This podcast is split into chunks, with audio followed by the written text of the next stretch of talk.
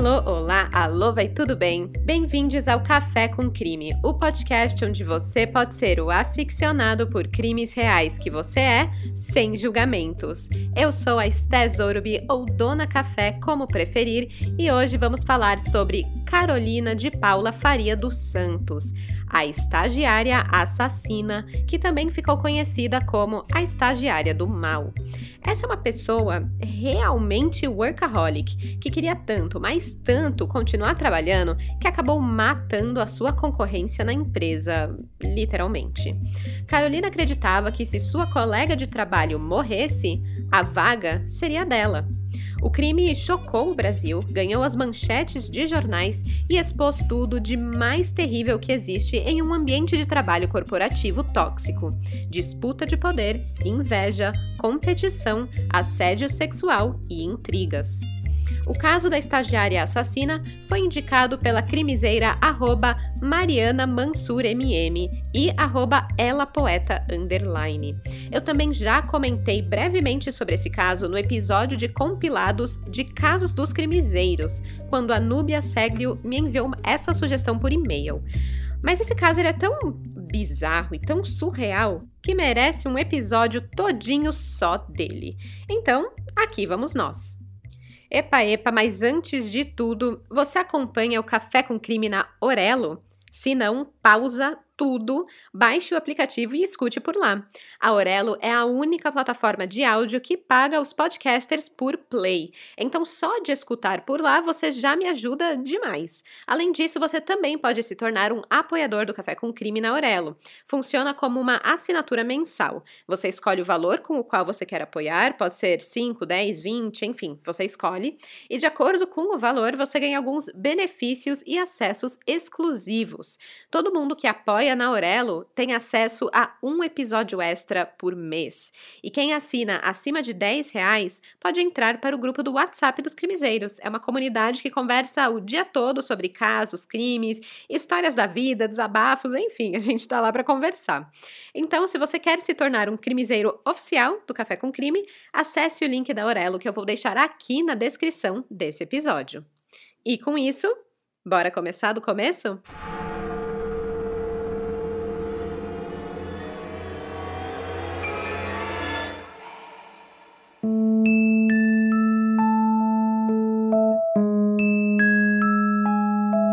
Aos 21 ou 22 anos de idade, Carolina de Paula Faria dos Santos já era casada há dois anos.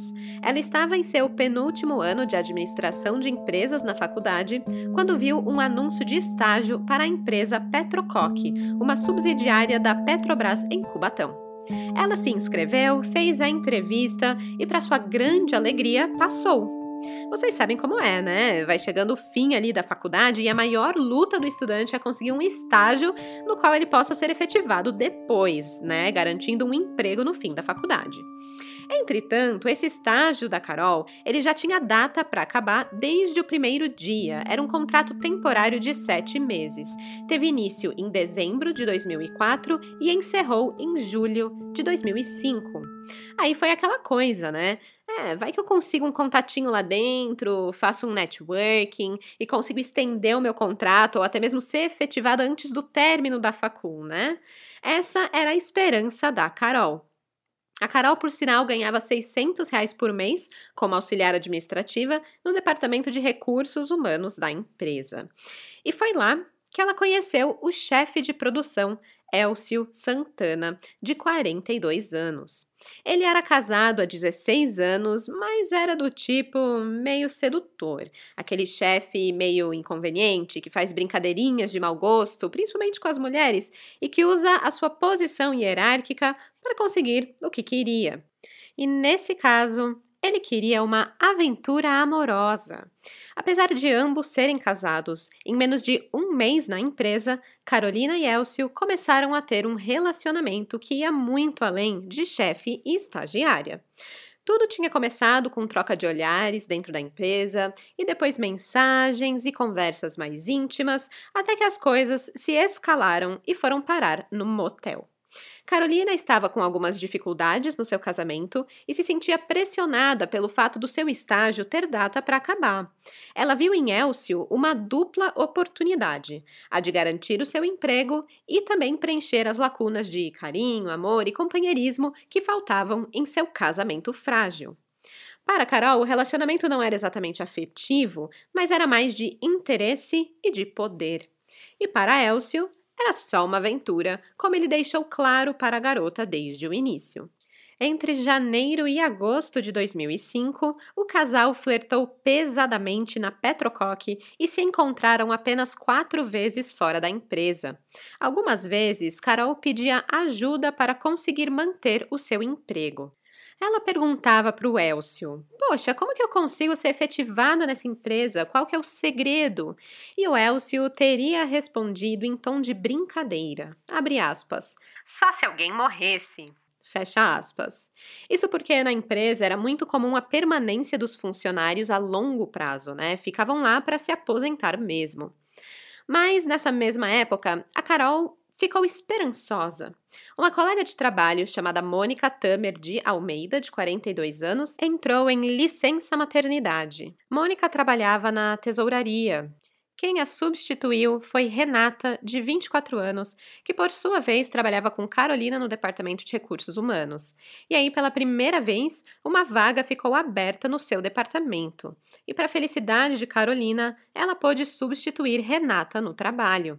Só faltava agora a Mônica não querer voltar da licença maternidade, decidir virar dona de casa, sei lá, e ela poder manter o emprego fixo. Não que ela não gostasse de Mônica, muito pelo contrário. Carol e ela trabalharam lado a lado durante seis meses e a estagiária conta que Mônica a tratava como uma filha e era uma pessoa maravilhosa.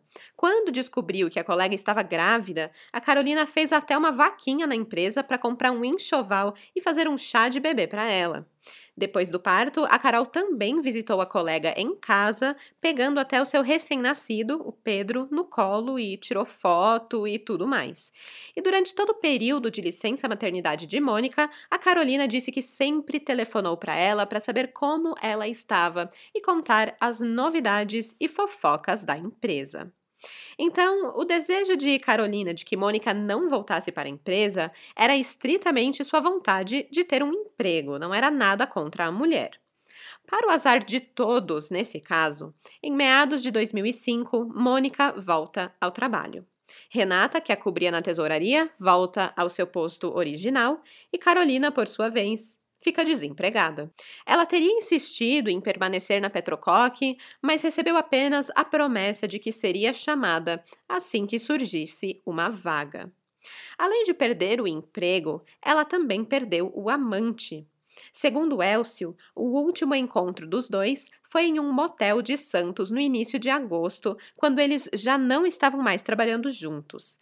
Depois disso, ele parou de atender os telefonemas e de responder às mensagens da ex-estagiária, pois ele teria notado que ela estava se envolvendo demais emocionalmente. Sobre o seu término com Elcio, Carolina disse, entre soluços e choro, abre aspas. É difícil falar dele. Acabamos nos envolvendo, ele pelos motivos dele, que eu não sei quais são, e eu pelos meus. A minha vontade era voltar a trabalhar lá, para ficar perto dele.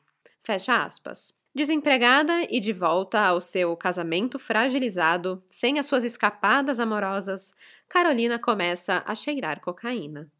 E aí, aquele velho ditado, né? Mente vazia, oficina do diabo.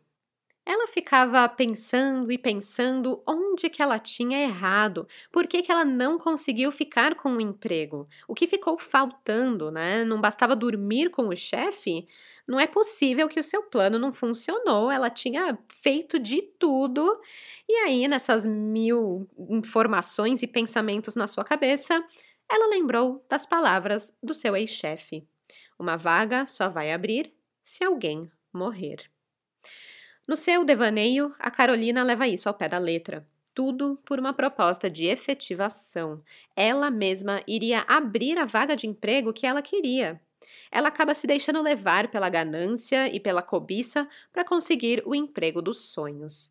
Convenhamos que nem era tão dos sonhos assim, né? Porque, gente, poxa vida, ela estava ganhando 600 reais lá como estagiária. Mas era o que ela queria, o que ela desejava. Queria o emprego, mas também queria o amante. Ela queria voltar a ver Elcio todos os dias e viver aquela aventura. E para conseguir isso, não existiam limites para ela. Até mesmo a morte de uma colega vale para ter o cargo tão desejado. Cerca de um mês depois do último encontro que teve no motel com Elcio, a mulher do chefe de produção da Petrocoque sofreu uma tentativa de sequestro em Santos.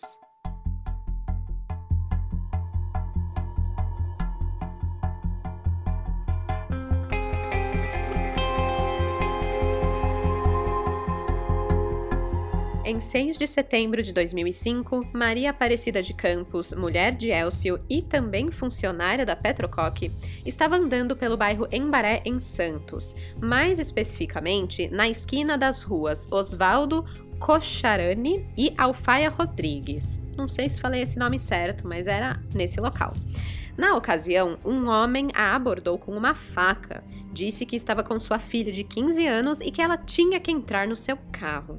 Atrás dele, um Corsa branco seguia o sequestrador e Maria Aparecida. O homem agarrou os braços da esposa de Elcio e tentou jogá-la dentro do carro, mas ela gritou por socorro e lutou com o bandido. Vendo que a vítima estava chamando muita atenção, o bandido fugiu, mas não antes de Maria Aparecida anotar a placa do carro. Gente, eu fico muito de cara como a pessoa consegue raciocinar ali naquele momento de puro desespero de olhar, lembrar da placa, memorizar, anotar em algum lugar, sabe? É tipo muito ninja, gente, sério. Anotem, anotem placas de carro. Fico, viu que é meio suspeito? Tá meio esquisito? Só, só anota. Bom, a Maria Aparecida, ela então reportou o ocorrido na delegacia em Santos, onde a polícia interpretou o crime como uma tentativa de sequestro. E lá, a Maria Aparecida também descreveu o bandido que tinha atacado ela. Mas antes da polícia conseguir identificar quem era, um novo ataque a uma outra funcionária da Petrocoque ocorreu também em Santos.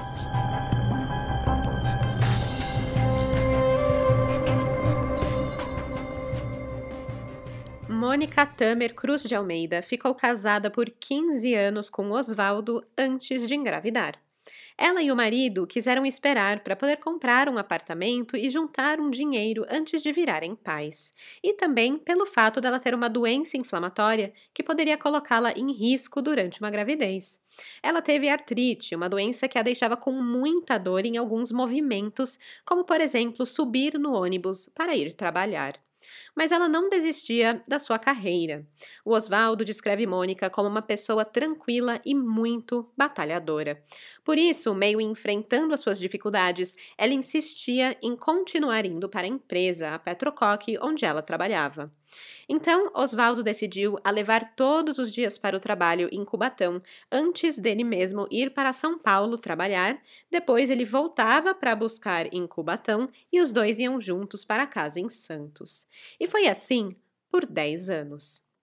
Até que finalmente o corpo de Mônica foi se curando e ela pôde diminuir a quantidade de remédios que ela tomava para a dor. Com isso, o médico liberou a sua gravidez. E aí eles foram lá, felizes da vida, finalmente, aquele sonho de ser pais. Mas a Mônica não conseguia engravidar. Ela começou então a pensar em algumas opções, como adoção, é, fertilização in vitro, até que ela fez alguns tratamentos e acabou engravidando de forma natural. Quando ela descobriu, a Mônica fez uma surpresa para o Oswaldo. Ela deixou uma caixa de madeira com uma fralda dentro e o teste positivo de gravidez em cima da mesa. E aí, quando ele chegou em casa, ele abriu aquilo e descobriu que seria pai. E que seria uma menina. O nome dela, Maria Carolina. Três anos depois da primeira filha, Mônica engravidou novamente, dessa vez sem querer, sem tentar, e seria agora um menino. E quando ele nasceu, ela tirou licença maternidade e recebeu um enxoval das colegas de trabalho da empresa, incluindo da Carolina, a estagiária, que também era xará da sua filha mais velha. Na semana em que Mônica voltou ao trabalho, o seu marido foi trabalhar no Lava Rápido, ali de Santos, que ele tinha montado, e como Mônica não tinha mais o problema de artrite, ele não a levava para o trabalho. Ela ia sozinha de ônibus normal. Os pais de Mônica estavam ficando na casa deles em Santos, né? Eles eram de Mogi da Cruzes, mas estavam lá porque o netinho novo tinha nascido, estavam ali ajudando e tal. Mas no mesmo dia que Mônica voltou a trabalhar, os pais dela decidiram voltar para sua cidade. Então, nesse dia, o Oswaldo ofereceu o carro para Mônica ir trabalhar e aproveitar e deixar os pais na rodoviária. Mas ela não quis, pois como seria o dia em que ela voltaria da licença maternidade e normalmente ela encontrava pessoas do seu trabalho no ponto de ônibus, ela queria ir conversando, queria encontrar o pessoal, saber das fofocas, das novidades da empresa. Então quem acabou levando os sogros para a rodoviária foi o Osvaldo. E logo depois disso, ele foi direto para o seu trabalho lá no Lava Rápido com o carro e a Mônica foi a pé até o ponto de ônibus. Aquela manhã foi a última em que Osvaldo veria a esposa com vida. A última manhã que Maria Carolina, de quatro anos, e Pedro, de seis meses, veriam a mãe.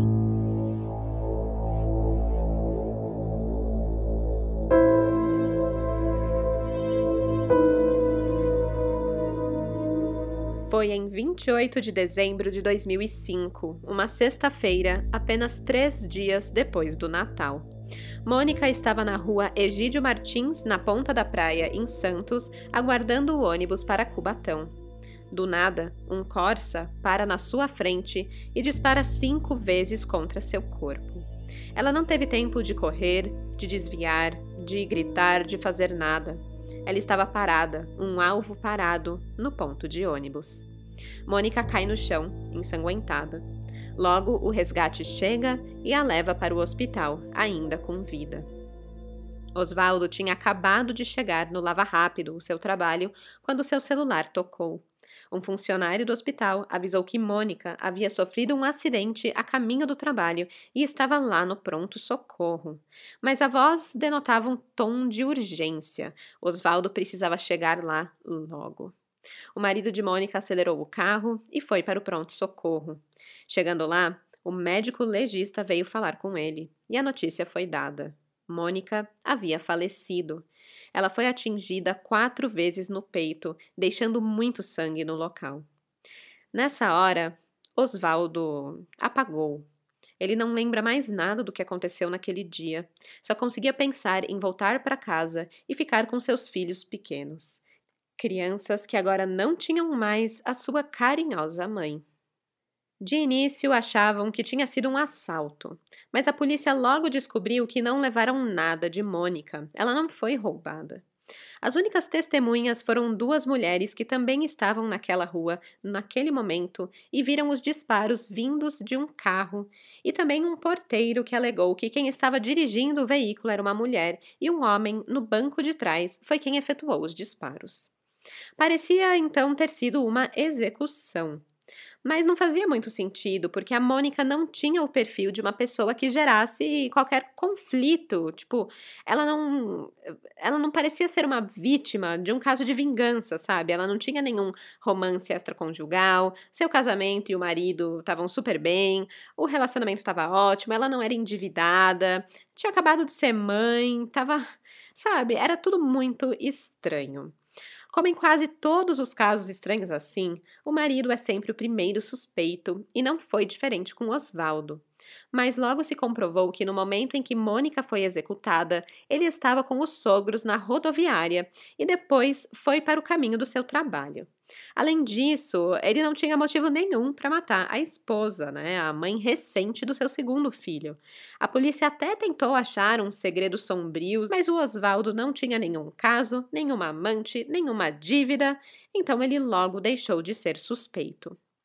No decorrer da investigação, uma escrivã do DP fez uma conexão extraordinária que trouxe a peça-chave para que esse caso fosse solucionado. Ela contou ao delegado que a sua sobrinha, chamada Renata, trabalhava na mesma firma em que Mônica trabalhava, a Petrococ. Curiosamente, Renata tinha sofrido uma tentativa de homicídio há pouco tempo, coisa de um mês atrás. Só que, como o ataque a ela ocorreu no quilômetro 34 da Via Anchieta, o caso foi registrado em São Bernardo dos Campos e não em Santos. Com essa triste coincidência de outra funcionária sendo alvo de uma tentativa de homicídio, o delegado de Santos liga para a polícia de São Bernardo e pede informações do caso, avisando que existia a suspeita de ambos os casos estarem relacionados. O que ele conseguiu descobrir sobre o ataque a Renata foi o seguinte.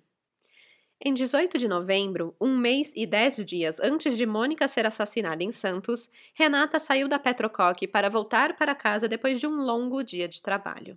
Ela morava em São Bernardo do Campo e dirigia todos os dias para o trabalho, pegando a via Anchieta. Durante o trajeto, Renata teve o veículo interceptado por um Corsa. Desse carro vieram três disparos que acertaram a lataria do carro de Renata. Um quarto tiro disparado acabou pegando Renata no ombro. Mesmo ferida, ela conseguiu escapar da emboscada e recebeu cuidados médicos a tempo. A sua sorte foi que o tiro não atingiu um órgão vital, portanto, ela sobreviveu. Renata fez o BO na delegacia de São Bernardo, dando a placa e a descrição do carro, novamente chocada que ela conseguiu ver e raciocinar tudo isso enquanto fugia, né? Ali, quase GTA, ali fugindo no carro de um monte de disparo, né? É, mas mesmo assim, até então, não tinham conseguido identificar quem tinha a atacado. Depois de alguns dias que o delegado de Santos entrou em contato com a delegacia de São Bernardo, ele recebeu um telefonema surpreendente. São Bernardo havia resolvido o caso e ele estava certo. Ambos estavam relacionados. Acontece que um dia depois do assassinato de Mônica, Renata recebeu uma ameaça por telefone. Uma voz masculina do outro lado da linha dizia que era melhor ela não voltar ao trabalho senão morreria da mesma forma que Mônica. Como Renata havia substituído Mônica durante a licença maternidade, ela possivelmente iria cobrir a vaga de Mônica novamente. A Renata chegou a desconfiar de Carolina. Ela conta que, abre aspas, não tinha contato com ela, mas Carolina insistia em conversar comigo. Chegou a pedir que eu a indicasse para a vaga caso eu fosse sair da empresa. Fecha aspas. A vaga tão cobiçada por Carolina era a de assistente de planejamento financeiro na tesouraria da Petrocoque. Esse posto, com um salário de R$ 1.500, era de Renata. Apesar da suspeita de Renata, ela não informou a Petrocoque depois do atentado que sofreu. Mas agora, depois de receber a ligação ameaçadora, resolveu informar a polícia. A Renata desliga o telefone e imediatamente vai à delegacia com o seu celular e conta o que tinha acabado de acontecer. O delegado de São Bernardo rastreou as ligações e descobriu que ela havia sido feita por um homem chamado Rodolfo Queiroz dos Santos, de 24 anos. Quando ele foi localizado, não hesitou em confessar tudo e dizer que foi sua prima, Carolina, que havia encomendado as mortes. Não só a morte de Mônica e de Renata, como também o sequestro de Maria Aparecida, a esposa de Elcio Santana. Ao cruzar as informações na delegacia, tudo fazia sentido. A placa do carro anotada por Maria Aparecida e por Renata eram as mesmas e pertencia ao marido de Carolina, assim como a descrição do criminoso também batia com a aparência de Rodolfo, o primo de Carolina. Rodolfo ainda conta que para cometer o sequestro de Maria Aparecida, ele tinha chamado um parceiro dele, o Everton, para ajudar, e ele pagou um valor de 100 reais. Gente, 100 reais para cometer um sequestro? Não. Só, só não. A Carolina, na verdade, tinha pago 200 reais para Rodolfo, ou seja, ele acabou ficando com 100 e deu 100 para um amigo ajudar ele. Mas não apenas isso, como a própria Carolina estava presente no momento. Era ela quem dirigia o carro e estava na esquina esperando para que Rodolfo jogasse a mulher de Elcio Santana dentro do seu carro para que eles fossem até um outro lugar para executá-la. Rodolfo só aceitou participar do crime pois Carolina havia contado para ele que Maria Aparecida estava a ameaçando, o que depois ficou muito claro que era uma grande mentira. A Carolina não ficou muito feliz quando Rodolfo e Everton não conseguiram sequestrar a esposa do seu amante e funcionário da Petrocoque. Era tipo matar um coelho com duas cajas. Matar como é que é, gente? Dois coelhos com uma cajadada só? Era isso, né? Enfim, ela ia tirar a esposa do amante do caminho e também uma funcionária da Petrocoque, que na cabeça dela isso quer dizer que abria uma vaga e ela ia ficar com a vaga. Porque eu não sei, mas ela achava que qualquer vaga que abrisse na empresa era dela, né? Bizarro, gente. Bizarro. Enfim, ela não gostou de que deu errado esse primeiro plano, essa primeira execução, então ela bolou o segundo plano: executar a Renata. Mas dessa vez ela pediu para Rodolfo contratar alguém realmente bom no crime e não um iniciante. Então ele foi atrás de uma galera envolvida com tráfico de drogas. Aislan Dionísio Nascimento, de 25 anos, e Edson Siqueira dos Santos, conhecido como Kimbal, de 24 anos. Os dois receberam 3 mil reais de Carolina para executar Renata. No dia da tentativa de homicídio, era Carolina quem dirigia o carro também. Quando os criminosos falharam nessa missão, de novo, né? Mais uma vez, Carolina ordena que eles executem um novo alvo e pelo mesmo preço. Ela não ia pagar nada mais por isso, e o alvo dessa vez era Mônica. Após matar Mônica, o Rodolfo conta que Carolina pede para que ele ligue para Renata e a ameace, dizendo que se ela voltasse a trabalhar na empresa, teria o mesmo destino trágico de Mônica. Assim, ela garantia que a vaga fosse dela. A ligação que ela pede para Rodolfo fazer chega a ser até meio infantil, né? É tipo, ai, olha o que aconteceu com a fulana, a próxima pode ser você. Parece que a Carolina enxergava a vida como se fosse uma grande novela onde ninguém ia descobrir a sua trama maligna, né? O seu plano infalível. Ela era muito ingênua, muito imatura, achava que a vida realmente era um filme e acreditava que ela ficaria sem punição pelos crimes e ia viver feliz para sempre no seu emprego na Petrocoque com o seu amante até ela se aposentar, né? Mas a polícia aprendeu em menos de um mês. Isso porque ela deixou um monte de rastros para trás, incluindo quatro pessoas envolvidas no crime que confessaram, além dela ter usado o carro do próprio esposo para cometer o assassinato de Mônica.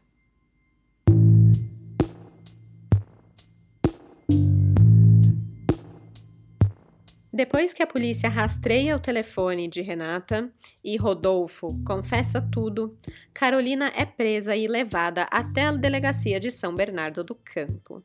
Isso aconteceu na primeira quinzena de janeiro de 2006.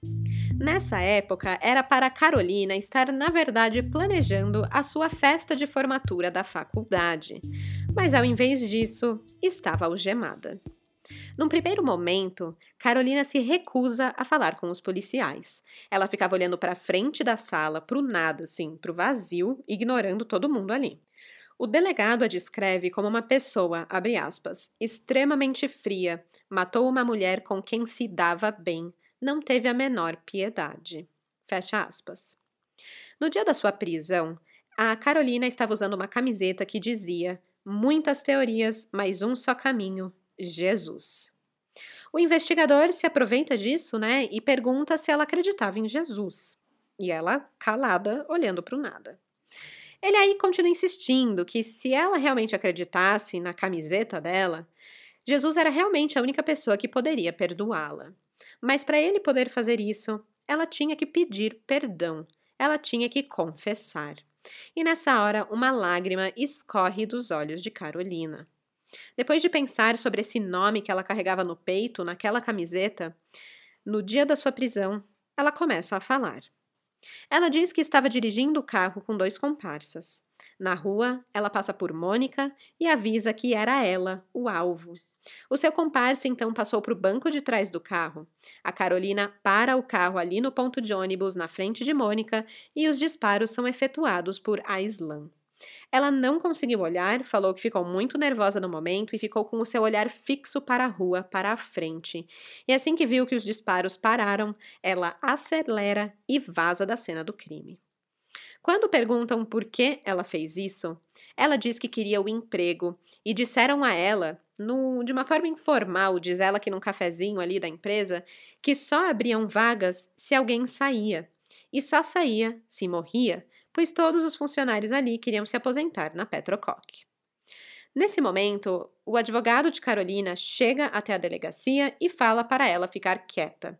Depois que ela conversa com o advogado, ela muda a sua história para a polícia e nega o seu envolvimento nos crimes. Sobre a tentativa de homicídio de Renata, Carolina passa a afirmar o seguinte: abre aspas. Quando você vê uma pessoa trabalhando que parece que não está feliz com nada, trabalha só reclamando, reclamando, reclama do chefe, da empresa, de tudo. Se não está feliz lá, por que não sai? Minha intenção era que ela saísse da empresa, não que ela morresse ou se machucasse. Então pedi para o meu primo fechar o carro dela na estrada, dar um susto. Precisava fazer alguma coisa, precisava da vaga. Fecha aspas. A Carolina ainda complementa dizendo que queria muito a vaga, pois estava apaixonada por Elcio Santana. Mas no fundo ela fala que só arquitetou o crime pois não estava bem da cabeça e culpa a cocaína, na qual ela era viciada, pelo que aconteceu. O delegado de Santos afirma que essa alegação dela não atenuava em nada a situação e, muito pelo contrário, só piorava. Ainda existiu a suspeita de que a Carolina, na verdade, armou tudo isso não por Elcio, por essa historinha de paixão, mas porque ela queria a vaga da tesouraria da Petrocoque para armar um golpe contra a empresa. Até porque o salário não justificava, né? Era um salário aí de R$ 1.500. Podia ser algo maior, podia ser algo mais, talvez algum golpe realmente. O marido de Carolina foi ouvido pela polícia e ele confirmou que a sua esposa tinha mesmo problemas com drogas. Apesar de não ter notado nenhuma alteração no comportamento de Carolina na época do crime, ele lembra que ela afirmou em um momento que Renata precisava de outro emprego porque ela só reclamava. Então dá para ver que na cabeça de Carolina, quem merecia aquele emprego era ela. E sobre Mônica, é, ele disse que a esposa era próxima dela e ele não entendeu por que, que ela matou a Mônica. Ele não percebeu nenhum indício de que ela planejava matar a colega de trabalho que era tão próxima dela. O advogado de Carolina afirma que no dia da morte de Mônica, a Carol estava dormindo em casa. É um belo álibi, né? Ah, tô dormindo. Mas imagina o dia que você realmente estiver dormindo, te culparem por alguma coisa e como é que você prova que você tá dormindo, né? Mas enfim. A Carol, ela nega o crime, né, o assassinato de Mônica, afirmando o seguinte: abre aspas. Estão dizendo que matei para ficar com a vaga da tesouraria, mas eu só soube que ela substituía a Renata, que estava de licença por causa dos tiros que ela levou no ombro esquerdo, depois que aconteceu. Eu não soube antes. A Mônica sempre me ajudou, sempre me tratou bem, me ensinava as tarefas do setor e me tratava como uma filha. Fecha aspas. Mas as provas eram suficientes para provar que Carolina não só foi a mentora, né, a comandante desses crimes, como também participou ativamente deles.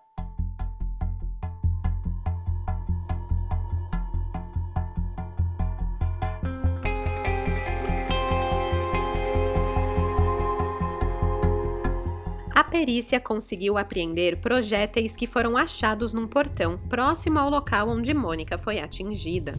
Eles foram encaminhados para a delegacia de São Bernardo para ver se batiam com os projéteis encontrados no carro de Renata, que também havia sofrido uma tentativa de homicídio. E depois de alguns testes, a perícia indicou que os projéteis foram disparados pelo mesmo tipo de arma de fogo.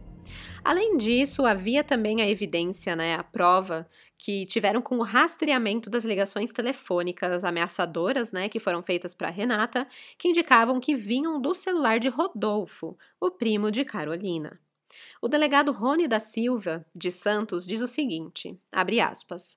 Ouvi funcionários da Petrocoque e tenho fotos provando que Carolina visitou Mônica durante o período de licença maternidade. Isso prova que ela sabia onde a vítima morava. Fecha aspas. Segundo ele, Carolina procurou conhecer os costumes, os horários e itinerários de suas vítimas, repassando essas informações obtidas ao primo dela.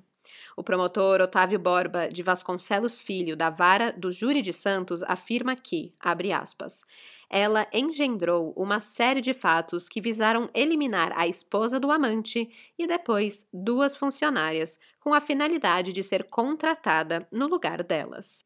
Fecha aspas. Para ela, parecia muito simples. Eu mato uma funcionária e, como eu já fui estagiária da empresa, eu sou efetivada nessa vaga que se abre. É lógico, né? O objetivo estava ali, na frente dela, e ela fez o que precisava para conseguir aquilo, sem levar em consideração o outro, né? O respeito ao próximo. A Carolina sabia exatamente o que estava fazendo, tanto que ela tentou o crime três vezes. Não foi por impulso, não foi por drogas, nada. Foi premeditado. No fim das contas, a estagiária era psicopata.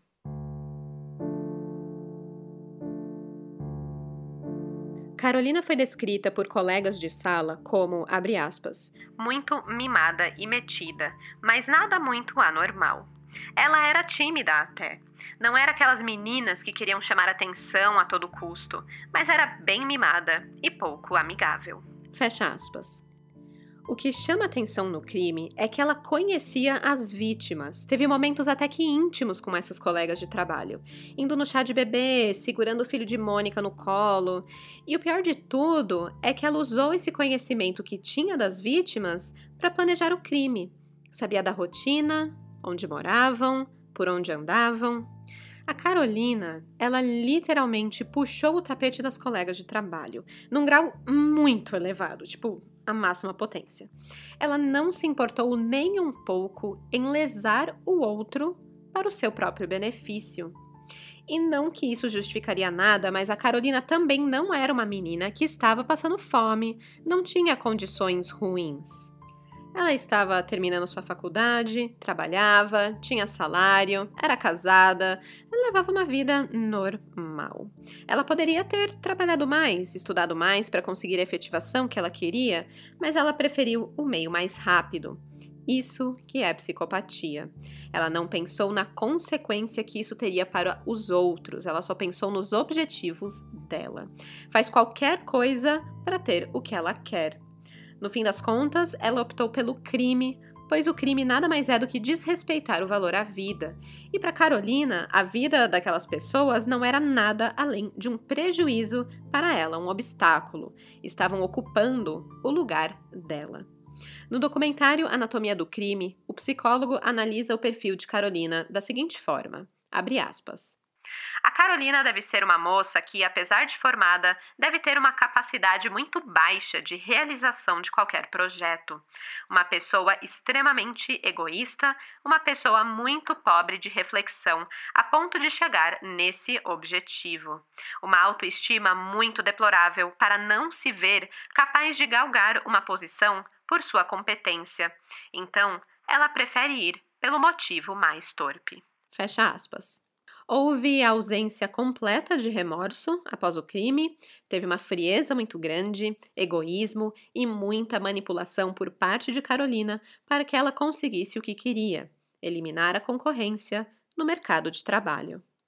Carolina foi considerada uma psicopata Vale lembrar que psicopatia não tem tratamento porque não é uma doença, ou seja, Carolina não tinha uma doença mental ou algo que a impedisse de entender o que ela estava fazendo. Muito pelo contrário, ela sabia muito bem, ela tinha plena consciência e ela escolheu aquilo, escolheu cometer um crime. E também, nem todo psicopata é um assassino ou um criminoso. Eles podem apenas é, ser disfuncionais nos seus relacionamentos, na sua vida.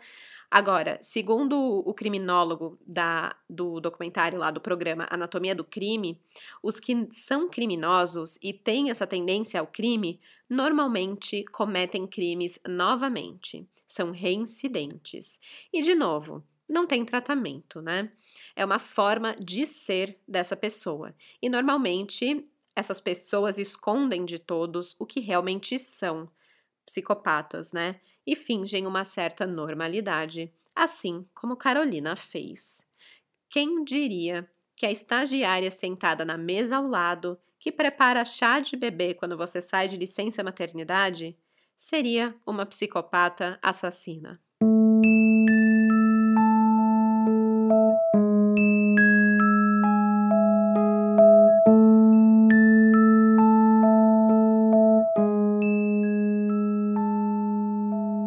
Agosto de 2007, Carolina de Paula Faria dos Santos foi julgada pelo assassinato de Mônica Tamer Cruz de Almeida. Em 16 horas, o júri condenou a ex-estagiária da Petrocoque a 30 anos e 4 meses de prisão por homicídio duplamente qualificado, com intenção de matar por motivo fútil e sem chance de defesa da vítima. Segundo o promotor Octávio de Borba Filho, não havia dúvidas sobre o envolvimento de Carolina, que além das evidências, ela também teria confessado uma vez junto da sua cunhada e repetiu a confissão de um dos delitos junto do seu advogado constituído. Para ele, Carolina arquitetou as mortes com dois objetivos: permanecer na empresa onde era estagiária e manter o relacionamento extraconjugal com o seu chefe. E ela não se limitou a apenas arquitetar os crimes, mas também participou diretamente deles. Por isso, recebeu a pena de 30 anos. Também foram condenados Aislan Dionísio do Nascimento, que pegou 26 anos de reclusão, Rodolfo Queiroz dos Santos, o primo, recebeu uma pena de 16 anos, e Everton Moura Andrade, 17 anos e 4 meses de prisão. A mãe de Carolina passou mal ao ouvir a sentença. Já os familiares de Mônica comemoraram a decisão. A prisão dos criminosos foi um alívio e ajudou Oswaldo, o marido de Mônica, a entender o que aconteceu com a esposa e ter ali um senso de caso fechado e de justiça feita. Mas nada traía Mônica de volta. Nada mudava a condição de Oswaldo de agora ser viúvo e pai de dois filhos.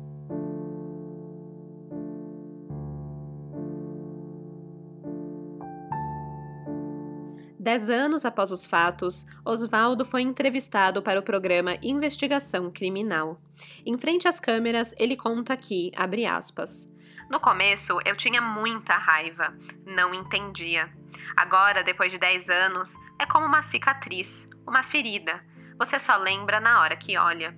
É até bom para mim não ficar lembrando, esquecer. Quanto menos eu lembrar e quanto menos eu souber deles, dos criminosos, melhor. Eu não quero nem ver. Fecha aspas. Oswaldo nunca escondeu dos filhos o terrível fim que a mãe deles teve. Criou os dois sozinho, sendo pai e mãe. Maria Carolina lembra da mãe com muito carinho e muito amor. Dormiu por meses na cama do pai e acordava chorando à noite com saudades dela. Pedro não se lembra quem é a mãe, mas olhava fotos de Mônica e questionava o pai por que, que ele não tinha mãe. Uma vez, Oswaldo conta que ele disse que se tivesse uma arma, mataria a mulher que tirou a mãe dele. Com muita terapia e muito amor do pai, os filhos aprenderam a perdoar e seguir em frente com suas vidas. Em 2011, ou seja, seis anos depois do crime, Oswaldo conheceu outra mulher com quem se casou.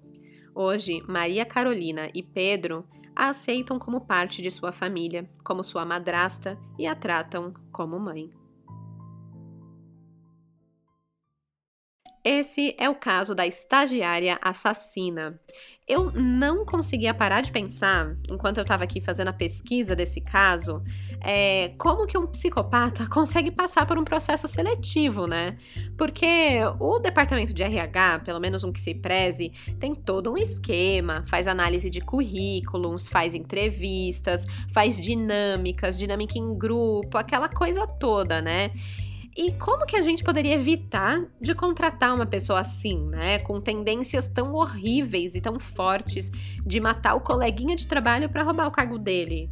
Né? Não dá para ver naqueles testes lá de, de, de, RH, de personalidade, de perfil, na, nas dinâmicas, né? É muito complicado. E aí eu achei uma reportagem da super interessante intitulada Mentes Psicopatas que responde isso muito bem. Eu vou ler aqui para vocês. Abre aspas. O psicopata tem um talento enorme para enganar. Se ele colocar na cabeça que quer ser piloto de uma companhia aérea, vai dar um jeito de forjar um comprovante da NASA dizendo que já foi até astronauta. Vai mentir no currículo, vai mentir nas entrevistas e vai fazer tudo isso com o sangue frio e o charme. Psicopatas são convincentes, encantadores e conseguem transformar um punhado de conhecimentos superficiais numa tese de doutorado. Fecha aspas. É, minha gente, nem o RH salva. Eles estão por aí. Mas, para não, né, sem desespero, gente, porque não são muitos, tá? Muitos psicopatas, digo. De acordo com o jornal da USP, essa desordem neuropsiquiátrica que a gente chama de psicopatia, na verdade oficialmente tem o nome de transtorno de personalidade antissocial, atinge apenas 1 a 2% da população. Ou seja, não é muito, né? O mundo, o mundo hoje tem o quê? Já chegou em 8 bilhões? 8 bilhões de pessoas? Então, seria tipo. Eu tô aqui a Nazaré confusa fazendo o cálculo. É mais fácil abrir a calculadora aqui. Mas então, eu acho que seriam 80 milhões de pessoas no mundo, que é 1%, né? 1% de 8 bilhões, 80 milhões. Tá, né? Até que ah, é uma quantidade até que razoável, né? É basicamente a população da Alemanha. Meu Deus, imagina um país inteiro de psicopatas. Deus me free. Enfim, a brisa para por aqui. O que eu tenho para dizer para vocês é: amanhã, quinta-feira, eu vou postar as fotos desse caso lá no Instagram. Tem fotos da estagiária do mal, da Mônica com os filhos, do Elcio, enfim, se você é daquelas pessoas que gosta de imaginar a história visualmente, segue lá o arroba Café com Crime, que sempre tem foto dos casos por lá. E com isso, chegamos ao fim do antepenúltimo episódio de 2021. Sim, minha gente, a Dona Café vai parar no Natal e no Ano Novo. O último episódio desse ano vai ao ar no dia 22 de dezembro. Então preparem os corações de vocês para uma pausa, tá? A parte boa é que na semana que vem, no dia 15, o episódio vai ser mega especial, presentão de Natal para vocês. Eu vou contar um caso diferente de tudo que já contei para vocês nesses 90 episódios de Café com Crime. É para fechar o ano com chave de ouro. Então, aguardem semana que vem, dia 15. Agora quero ver Crimiseira aguentar curiosidade, né? Porque Crimiseira é muito curioso, gente. Mas vamos lá, muito bom. Gente, até a próxima quarta, que vai ter um episódio especial. E até lá, lembrem-se que não vale a pena cometer um crime por causa do trabalho, tá? Não vale a pena nem ter burnout. Quem dirá um crime? Então fiquem na paz no trampo de vocês, porque de desgraça já basta esse podcast. Tchau, tchau! Esse episódio foi escrito, produzido, apresentado e editado por mim, Stephanie Zorbi. As fontes de informação desse episódio foram Extra, Folha de São Paulo, Isto é Dinheiro, Conjur, Correio Brasiliense, Jornal do Comércio, Tribuna da Imprensa, Relatório do Tribunal Regional do Trabalho, Programa Anatomia do Crime e Investigação Criminal.